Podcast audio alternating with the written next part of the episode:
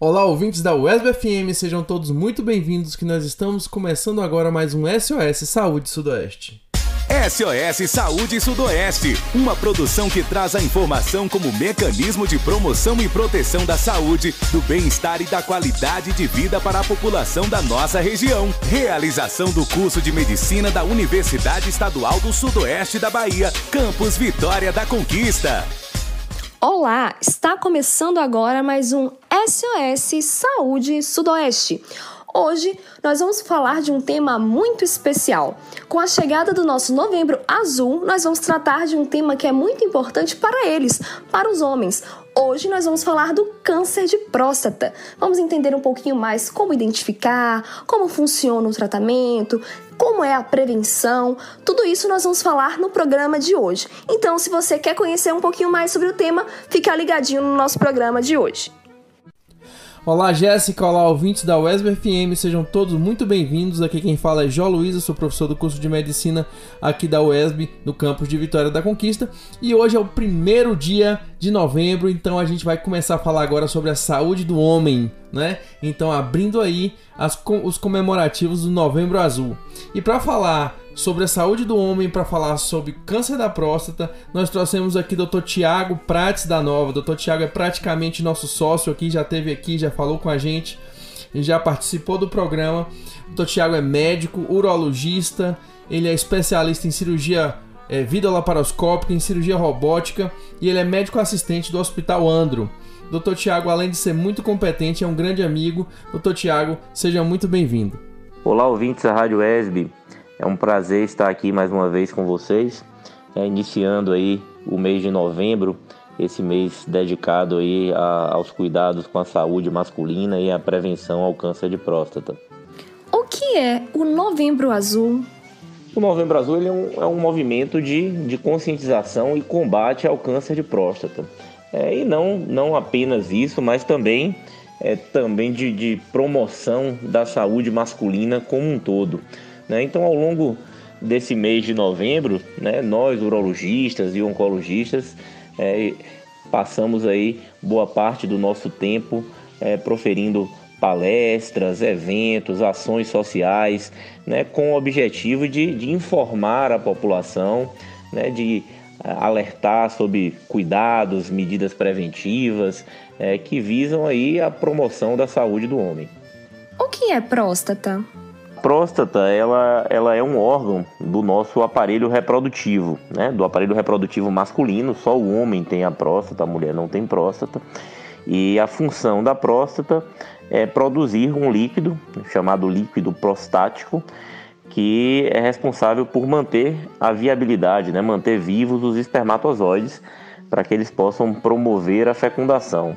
É, a próstata ela fica localizada logo abaixo da bexiga, à frente do reto e a uretra, o canal da urina, ele passa por dentro da próstata antes de, de entrar no pênis. Então ela, ela é um órgão aí que, que é, tem uma implicação tanto no, no nosso aparelho urinário como no aparelho reprodutivo. Quais os fatores de risco para o câncer de próstata? Quando a gente fala em fatores de risco, né, a gente divide esses fatores de risco em fatores de risco que podem ser controlados e fatores de risco que não têm como ser controlados. Infelizmente, para o câncer de próstata, os principais fatores de risco eles não podem ser controlados, né? Que são a idade, né? a idade é... quanto maior a idade do paciente, maior o risco de desenvolver câncer de próstata a hereditariedade, né? então quem tem histórico familiar de câncer de próstata tem um risco aumentado e quanto mais familiares de primeiro grau se tem, é, maior o risco. É, e a raça também é um fator de risco. Então, os negros têm uma incidência maior que os brancos, que por sua vez têm uma incidência maior do que os asiáticos. Né? A gente também fala que assim, hábitos saudáveis de vida eles têm uma ação protetora. Então, tudo aquilo que é bom para a nossa saúde em geral, uma alimentação né, saudável, mais baseada em, em, fibras e vegetais e, e, atividade física regular diminui sim a incidência de câncer de próstata. Então, isso é o que a gente pode fazer aí para tentar prevenir, é manter hábitos saudáveis de vida. Quais são os sintomas do câncer de próstata? É extremamente importante a gente ressaltar que o câncer de próstata, nos seus estágios iniciais, que é quando a gente deseja diagnosticá-lo, ele não provoca nenhum sintoma. Então, a, o câncer de próstata no início ele é completamente assintomático, ele não dá sintomas. E daí a importância de se realizar os exames de rotina, mesmo que não esteja sentindo nada, né? Ele só irá promover sintomas em fases mais avançadas e são sintomas relacionados à parte urinária. Né? O jato urinário se torna mais fraco, o paciente começa a ter dificuldade para urinar, pode apresentar sangramento na urina, né? dores pelo corpo. Então, esses são sinais já de, de estágios mais avançados do câncer de próstata. Quando está indicada a realização do toque retal?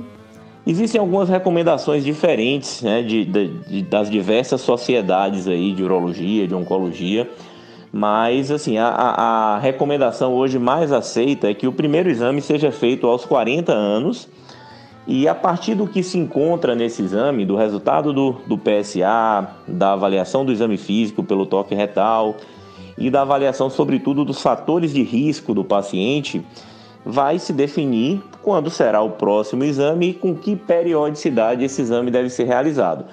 Então, a definição de, de, é, de como será feito esse rastreamento do câncer de próstata hoje ela deve ser individualizada, né? levando em consideração a, avaliação feita do paciente e os fatores de risco que ele apresenta.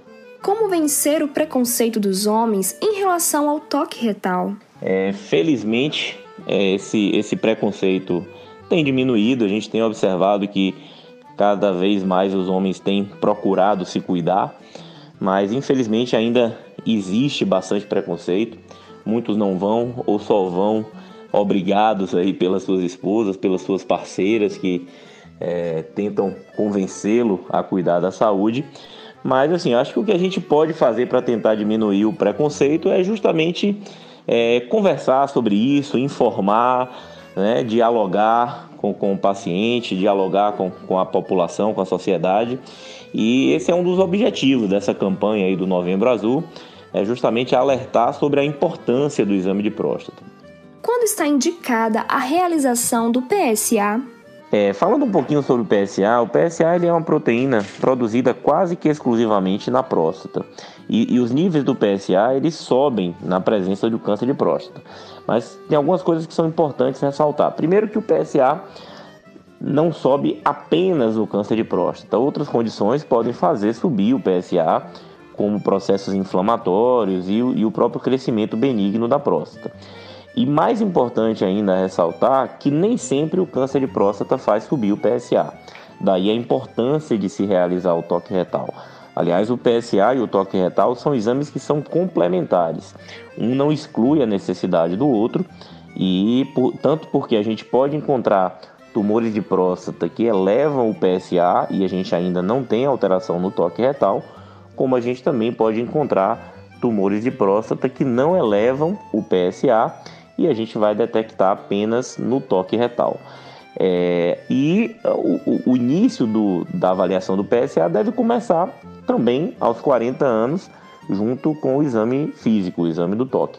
A gente faz o primeiro exame aos 40 anos e, como eu já falei, a partir dessa avaliação é que vai se definir quando será o próximo e com que periodicidade o exame será feito. Qual o tratamento para o câncer de próstata?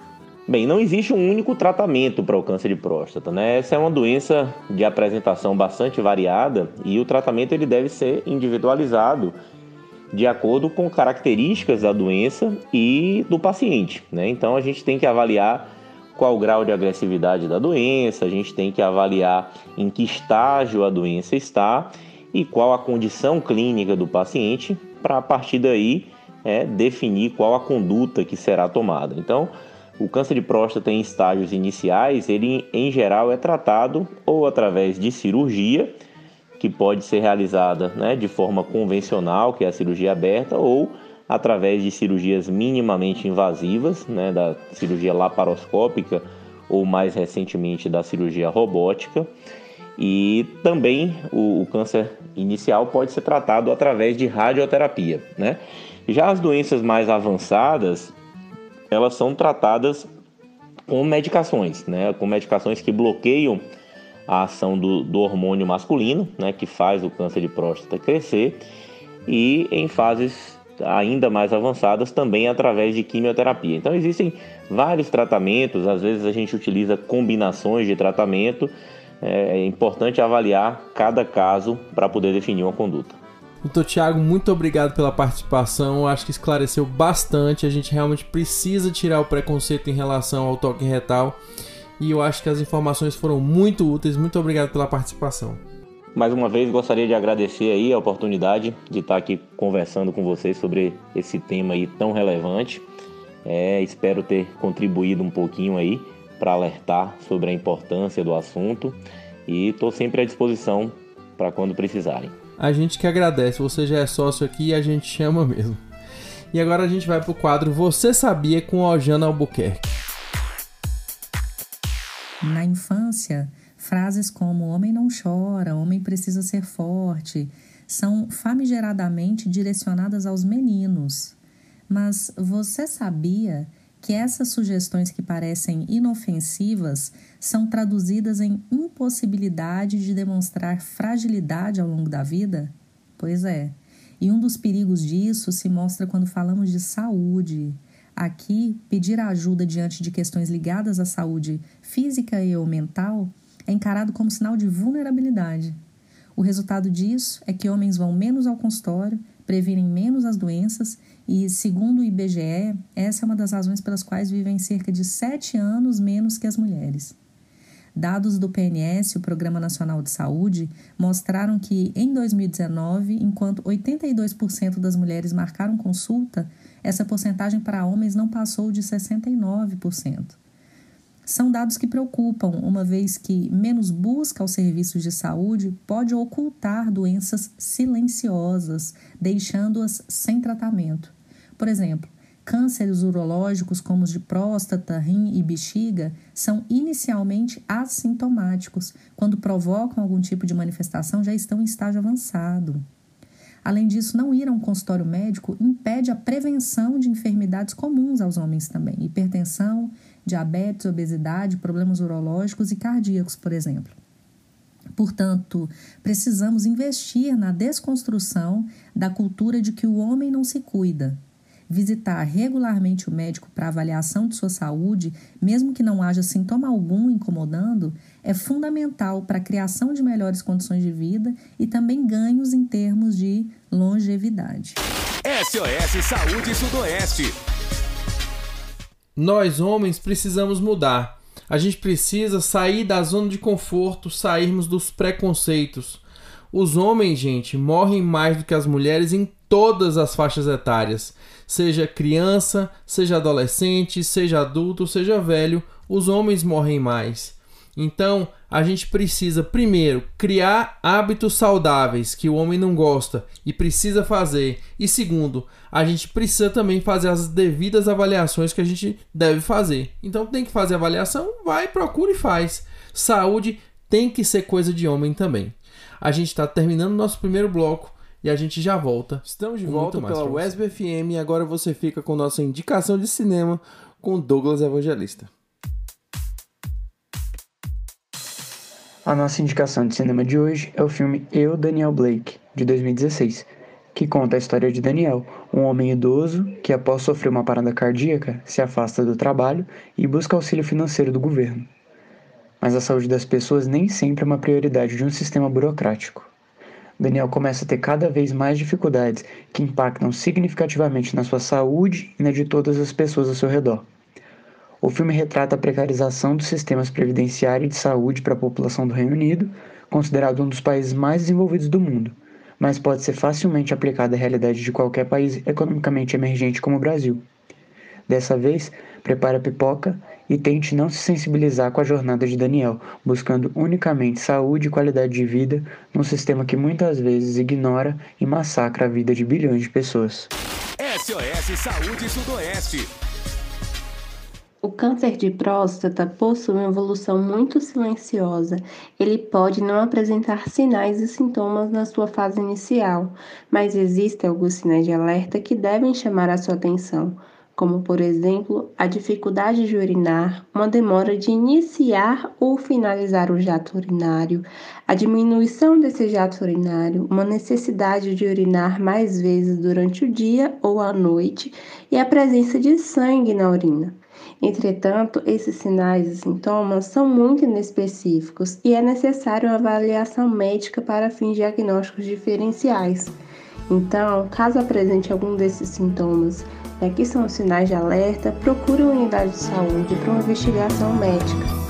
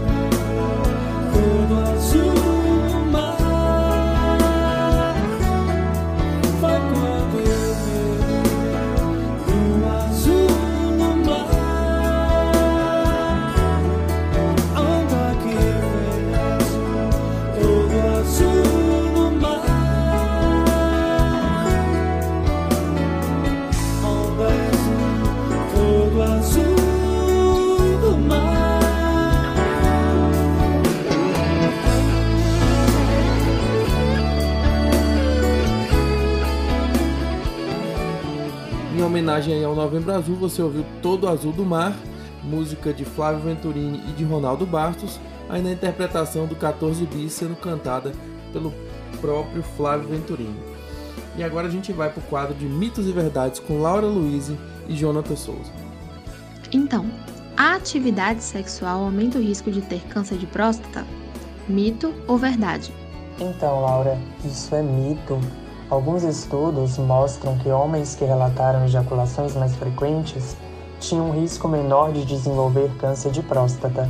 Entretanto, a ejaculação por si só e não sua frequência não tem sido associada à neoplasia.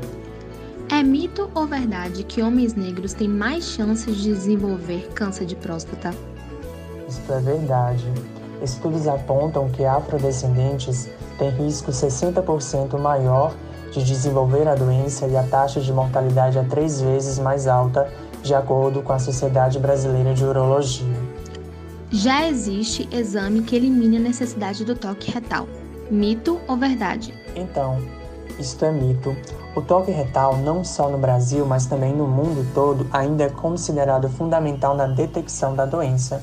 Ele deve ser realizado anualmente a partir dos 50 anos de idade, já quem tem histórico na família deve procurar um urologista um pouco antes, aos 45 anos. O dedo indicador mais longo que o anelar está relacionado à maior chance de câncer de próstata. Mito ou verdade? Então, isto é mito. O dedo indicador mais longo do que o anelar indica que o homem tem 33% a menos de chance de desenvolver a doença. Isso porque o tamanho do dedo indicador está inversamente relacionado à exposição de testosterona intraútero. Níveis mais baixos de testosterona antes do nascimento protegem, segundo estudos, contra o câncer de próstata, afirma um patologista clínico da Unifesp. O câncer de próstata acomete somente idosos. Isso é um mito ou uma verdade? Mito. Apesar de o risco para a doença aumentar significativamente após os 50 anos, cerca de 40% dos casos são diagnosticados em homens abaixo desta idade, segundo a Sociedade Brasileira de Urologia.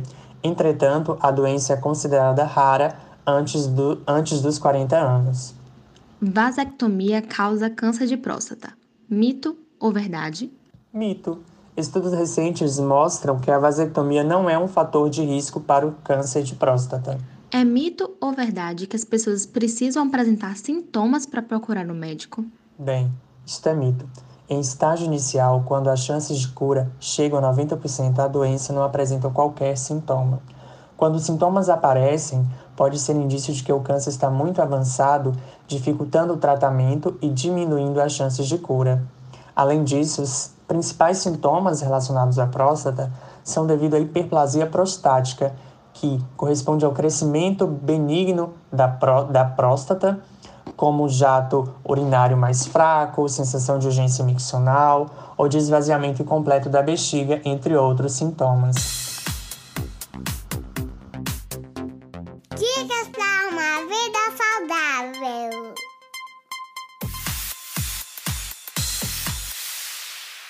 E hoje, no quadro de Dicas para uma Vida Saudável, a gente vai falar de um dos três pilares que pode alterar a nossa mortalidade. Lembrando que os pilares são alimentação saudável, sono de qualidade e o terceiro pilar, atividade física. E é isso mesmo, gente. Existem estudos que mostram que a atividade física é capaz de alterar a mortalidade. Isso vale para doenças do coração, doenças da mente, da circulação, dos ossos.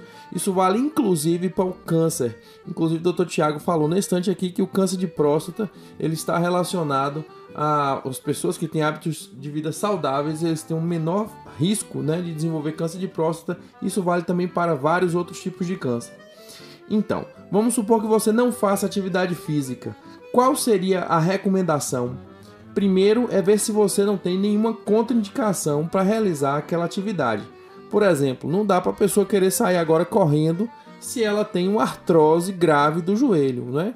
Então isso demanda um preparo. Não dá para você orientar de fazer a pessoa fazer uma atividade física moderada, intensa, para uma pessoa que teve um infarto recente ou para uma pessoa que tem um problema do coração muito grave. Então, o ideal é fazer uma avaliação médica, né?